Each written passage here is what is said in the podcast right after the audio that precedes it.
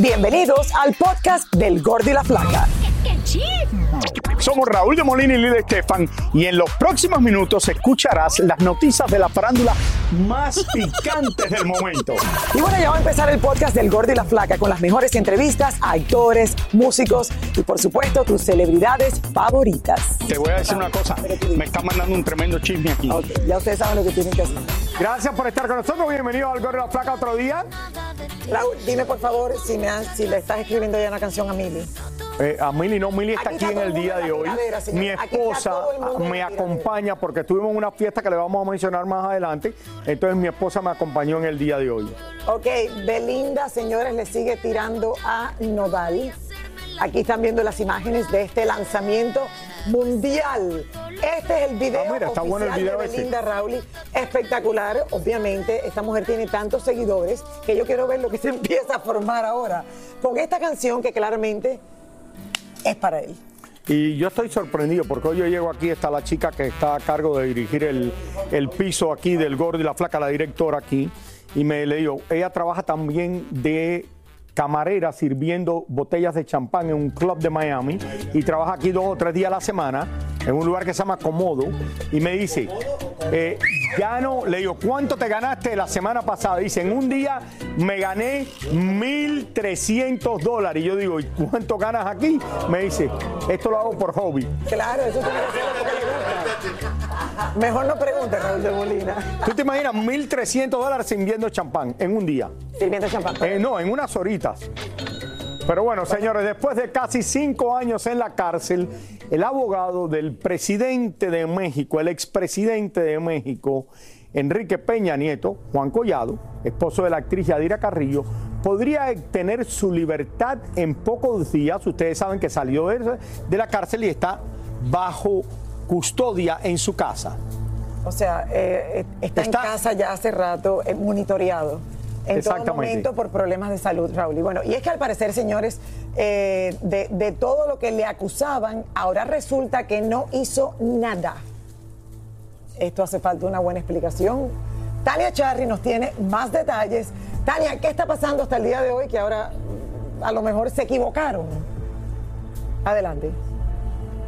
Aparentemente eso fue lo que sucedió Lili Raúl con los saludos desde esta ciudad con un poco de frío, pero en estos momentos la gente se está preguntando qué pasó. No hizo nada, pues un juez determinó eh, que no había delito cometido, por lo tanto tendría que quedar libre inmediatamente. Solo faltaría un proceso administrativo que hacer y Juan Collado podría estar libre irse hacia donde quiera, viajar, disfrutar de la vida, pero hay que esperar si Juan Collado cuando salga libre tenga represalias o contrademande al gobierno de México. Esto es lo que está pasando. Es una tras otra. Está podrido el Poder Judicial. Así reaccionó el presidente de México a la noticia de que Juan Collado obtendría su libertad inmediata.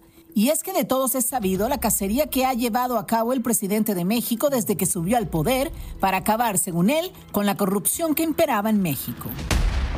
Quizá, al igual que Peña Nieto y su abogado Juan Collado, son víctimas de esta cacería. Pero un juez de la Ciudad de México ordenó la liberación para el esposo de Yadira Carrillo. La decisión viene después de que el mismo juez dejara sin efectos las acusaciones de delincuencia organizada y lavado de dinero por aparente falta de pruebas y porque no existe delito que perseguir. Los abogados de Collado lograron demostrar que los 24 millones de pesos que supuestamente poseía el esposo de Yadira Carrillo no habían sido obtenidos de manera ilícita, sino que eran totalmente legales. El problema es que el hombre pasó casi cinco años tras las rejas, con su reputación limpiando el piso, con su salud deteriorada y ahora deciden que no es culpable de lo que se le acusaba.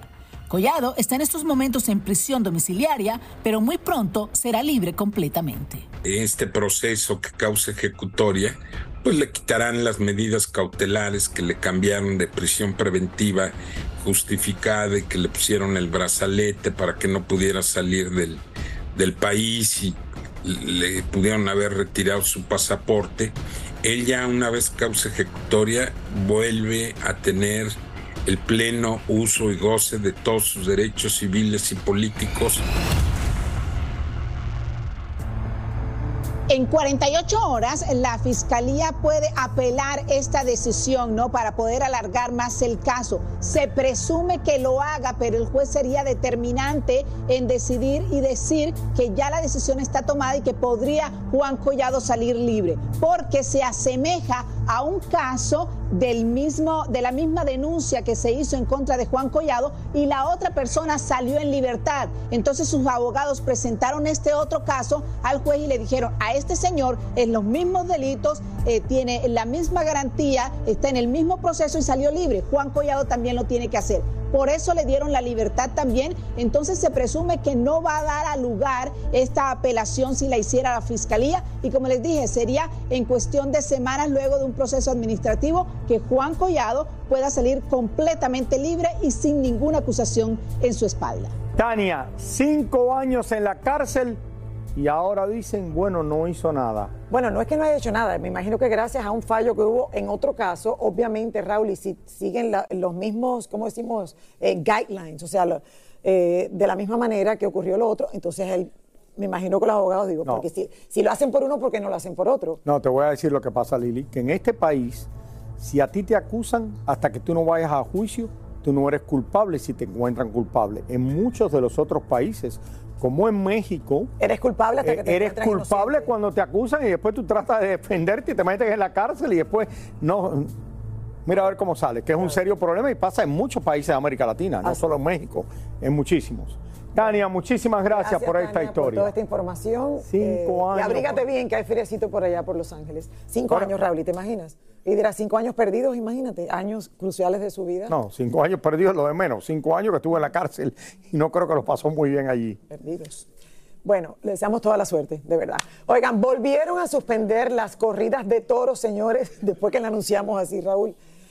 Esto ha pasado en la Plaza México, aún con todos los tickets vendidos y varios eventos ya programados para los próximos bueno, El domingo pasado hubo en la plaza que tiene más capacidad en el mundo, lleno total, muchísimos artistas, muchísimas personas, y yo entiendo que muchas personas están en contra de las corridas de toros, pero también en países como México, España, eh, Colombia, eh, Bolivia, Perú, la gente tiene una tradición de corridas de color que no se tiene aquí en este país y la gente quiere ver los toros. Elizabeth Curiel investigó qué hay detrás de esta medida. Nos preparó esta historia.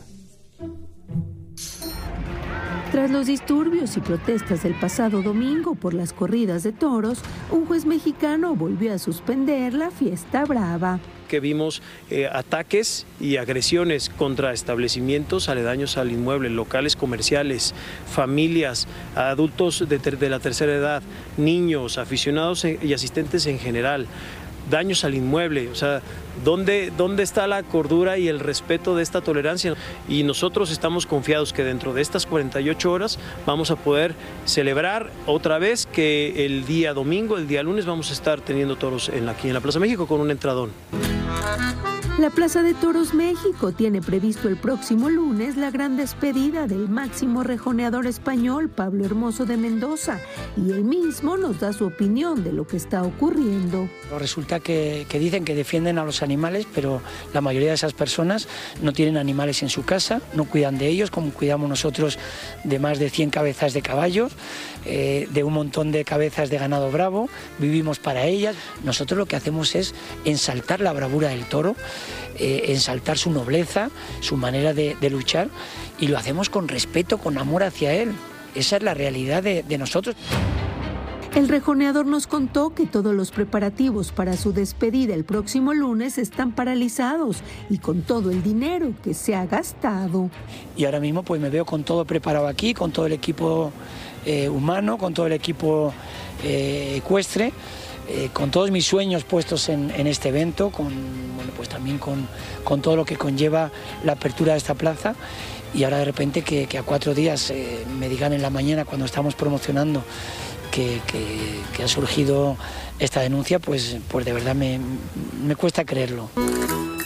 Ya están vendidos todos los boletos para domingo y lunes y ahora solo resta esperar la resolución del juez y saber si habrá corrida o se devuelven las entradas.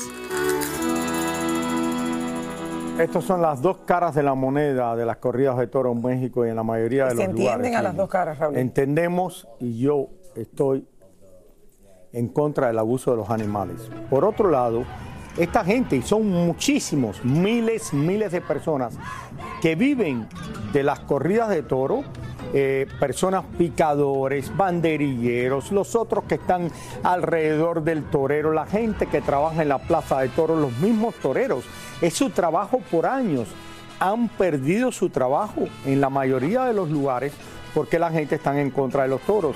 Y la gente no ve hoy, estas son familias que tienen que comer y bueno, vamos a no matar al toro porque el toro lo crían solamente para la corrida de toro y para que lo maten en la plaza. Eh, si no, esas personas que crían los toros tampoco van a tener trabajo. Y esto, te digo las dos caras de la moneda, por el otro lado, lo que dice la gente. Se entienden los dos Tienen lados, razón, al final, es claro. un abuso a los animales y lo entendemos Se perfectamente. entienden las dos caras. Suerte y vamos a ver qué Es para todo difícil, esto. es difícil. ¿Qué onda, banda? Somos el bueno, la mala y el feo y te invitamos a escuchar nuestro podcast. Acompáñanos y pasa un rato agradable. Ríete y ponte a llorar con nuestros chistes y no te pierdas las mejores trampas y enchufadas. Así que ya lo sabes, descarga la aplicación de Euforia, busca nuestro podcast y accede a todo el contenido que tenemos para ti. El bueno, la mala y el feo. Puro show. Y ahora regresamos con el show que más sabe de farándula, el podcast del Gol de la Plata. Las noticias, Señores, sobre Shakira y Piqué no dan tregua y cada día salen nuevas especulaciones alrededor de ellos. ¿Qué está pasando ahora? Para aclararnos lo que está pasando, vamos vía satélite hasta Barcelona, España, con Jordi Martín, que nos tiene más. Jordi, adelante. Hola Jordi. Hola Lili Raúl, ¿qué tal? Les saludo desde Barcelona y es que muy cerquita de aquí a escasos metros se encuentran las nuevas instalaciones de Cosmos, empresa que pertenece a Gerard Piqué. Bien, como saben, hace casi ya dos años terminó la relación entre Piqué y Shakira. Y a pesar de que no viven en la misma ciudad, no dejan de salir noticias en torno a la expareja y también noticias de Clara Chía. Veamos esta historia que les preparé. Dicen que la relación de Shakira y Piqué está mejorando un poco e incluso se rumorea que la barranquillera ha estado en contacto con su exsuegra, la madre del futbolista. Por otra parte, fuentes cercanas a Shakira niegan categóricamente esta noticia y aseguran que la comunicación entre ellos es completamente nula. También se ha dicho estos días que Clara Chía y Shakira tuvieron algún tipo de contacto en el inicio de la relación de Clara con Gerard Piqué, pero eso también les aseguro que el entorno de Shakira me lo desmiente categóricamente. Incluso amigos cercanos a ellos me cuentan que Sasha y Milan no tienen contacto alguno con la novia de su padre y que no la quieren ver ni en pintura. Lo que sí ha llamado mucho la atención es la poca exposición mediática de Clara y Piqué, así que me puse en el trabajo de buscarlos para lograr una imagen de ellos juntos. Les cuento que Clara me volvió a llamar a la policía, pero yo no estaba haciendo nada ilegal y por otra parte ya terminó la orden de restricción donde yo no me podía acercar a ella. No obtuve una foto de ambos juntos, pero todo indica que su relación sigue viento en popa. Por otro lado, en Miami las cosas no están muy fáciles para Shakira, ya que muy pronto podría quedar libre el hombre que acosaba a la cantante y que fue arrestado frente a su casa. Se dice que el juez le aconsejó a la cantante evitar exponer mediáticamente a sus hijos y que no publicara los lugares donde se encuentran.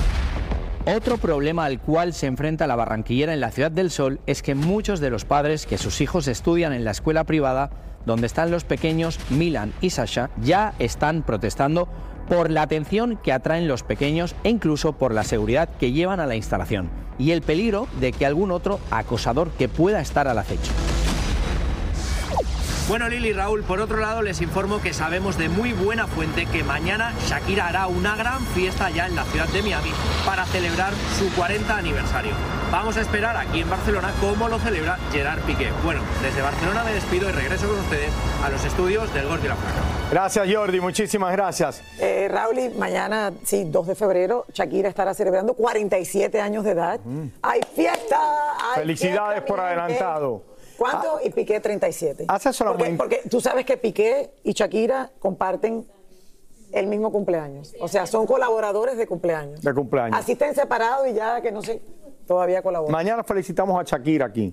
Hace solamente minutos antes del programa llegamos nosotros de un gran evento en el día de hoy por una persona de las más queridas en la historia de la televisión en español, que es Mario Kreuzberger, Don Francisco, mi primer jefe. que celebró en el día de hoy, eh, frente a todos sus amigos, su 83 cumpleaños, que el cumpleaños es en diciembre, pero hoy lo fue el celebró. pasado 28 de diciembre. eh, Exactamente. celebró en Chile con la familia, amigos, sin embargo. Toda la familia y todas las personas que él quiere muchísimo, cerca de 150 personas presentes en un templo en la ciudad de Miami. Claro, y esto, Raúl, eh, ¿qué te puede explicar la emoción que nos dio? Porque ver está con los hijos, la esposa. los nietos eh, volaron desde Australia, señores, hasta Los Ángeles, de todos lados, para celebrar acá con el abuelo. Eh, bueno, y el resto de los amigos que estaban allá presentes, entre ellos estaba... Y se ve Fonsi. perfectamente. Mario Estaba Kreuzberger está perfecto. Sí, está perfecto. Estaba Luis Fonsi, estaba con su esposa. Con su esposa Luis Fonsi, Estaba encantadora. Ricardo Montaner con su esposa también. Vimos a Javier Romero, que trabajaron por tantos años juntos.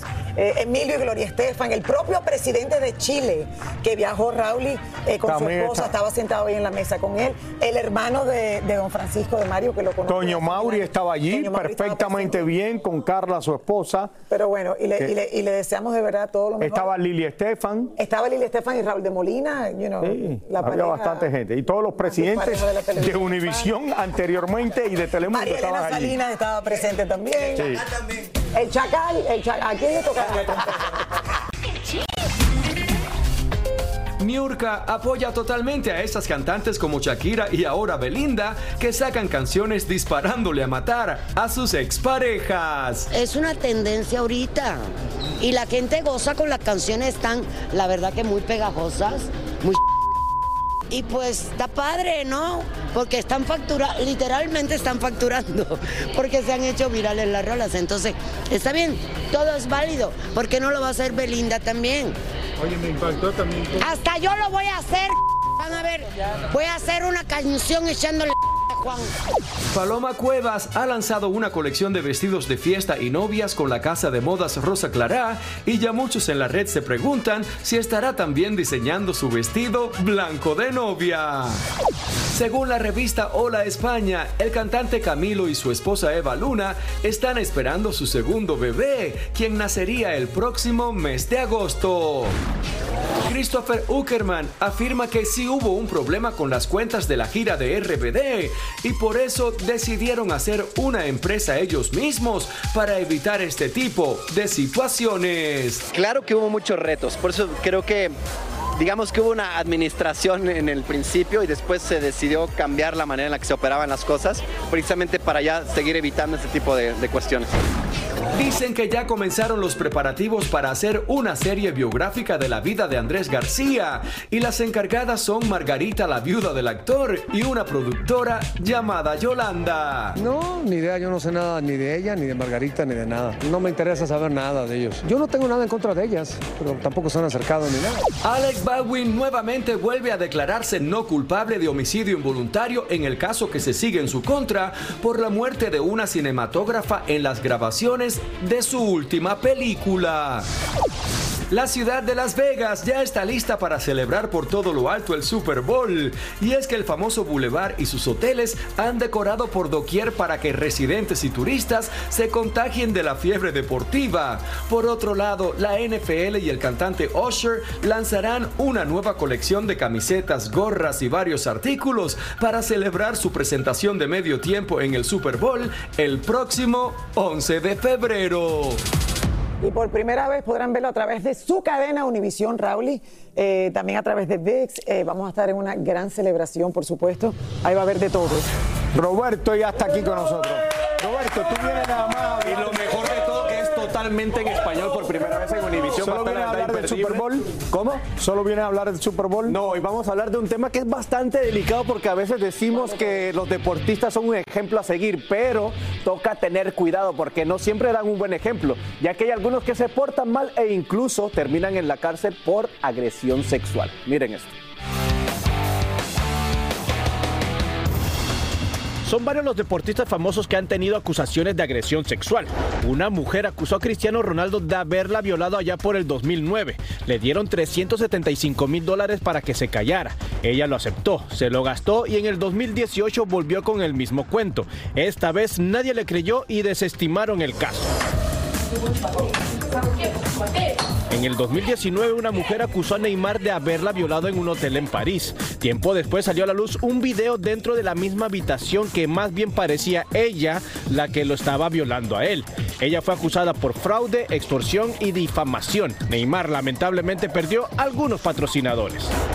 Otro futbolista en problemas de acoso sexual es el brasileño Dani Alves, actualmente preso y listo para ir a juicio la próxima semana. Una mujer dice que fue violada por él en el baño en una discoteca y él lo reconoció, pero ahora dice que fue bajo los efectos del alcohol. Julio Urias es otro deportista que ha tenido problemas con la ley debido a la violencia doméstica y el pasado mes de septiembre fue arrestado por supuestamente golpear a su pareja saliendo de un partido de fútbol. Aunque al final no recibió ningún cargo criminal, sí le costó que su equipo de los Dodgers lo sacara del equipo y se quedara sin jugar el resto de la temporada, perdiendo gran parte de su millonario salario. No podemos olvidarnos del boxeador Mike Tyson, quien fue condenado a seis años de cárcel por haber violado una modelo en 1991. Sin embargo, el polémico Tyson solo cumplió la mitad de la condena y hasta el día de hoy sigue diciendo que es inocente. Por último, otro que recientemente está metido en tremenda candela es el pelotero dominicano Wander Franco, ya que fue acusado de abuso a una menor. El atleta tiene 22 años y fue llevado a corte por tener una relación amorosa con una joven de 14 años. Lo peor es que se dice que Wander le daba dinero a la madre a cambio de su consentimiento. Bueno, el caso de Wander sigue en investigación, la verdad que está bastante fuerte porque es prácticamente es una niña, tiene 14 años y está involucrada la mamá de que estaba percibiendo dinero y ciertos regalitos del pelotero, que tiene 22 años, es joven también, pero 14 años es una niña. Una bebé. Y no, y no puede jugar béisbol en los Estados Unidos. No, y aquí en Estados Unidos la verdad que castigan muy fuerte a todos los deportistas. En el fútbol americano hay ciertos castigos. A Julio Urias lo sacaron rápidamente, incluso sin haber tenido cargos criminales. Perdió su contrato, perdió el equipo y ahorita nadie lo quiere firmar. Pero bueno, no hay que, hay que portarse bien. Gracias, Roberto. Gracias, chicos. Nuestra querida amiga Paquita, la del barrio, acaba de realizar una conferencia de prensa en México y ella acaba de anunciar, señores, concierto el próximo 18 de febrero en el Auditorio Nacional. ¡Bravo! Y ahí le preguntamos si aceptará cantarle el Ave María a la posible boda de Luis Miguel. Vamos a ver qué dijo Paquita. Para empezar, no me la sé. Porque todo lo que canto va en contra de él. Así es que si se anima, yo, yo lo hago con mucho gusto. Mira. ¿Y por qué dicen que le va a cantar ella? eh, a Paquita, como siempre, tan honesta. Bueno, bueno lo que pasa. Sería Raúl, bueno si se casa Luis Miguel que la invite para que cante. Bueno, acuérdate que como Paloma está diseñando los vestidos de novia, Raúl, Sí. a lo mejor está diseñando el propio de ella y todo el mundo habla que hay una posible boda. No sé. Muchísimas gracias por escuchar el podcast del Gordo y la Flaca. Are you crazy? Con los chismes y noticias del espectáculo más importantes del día.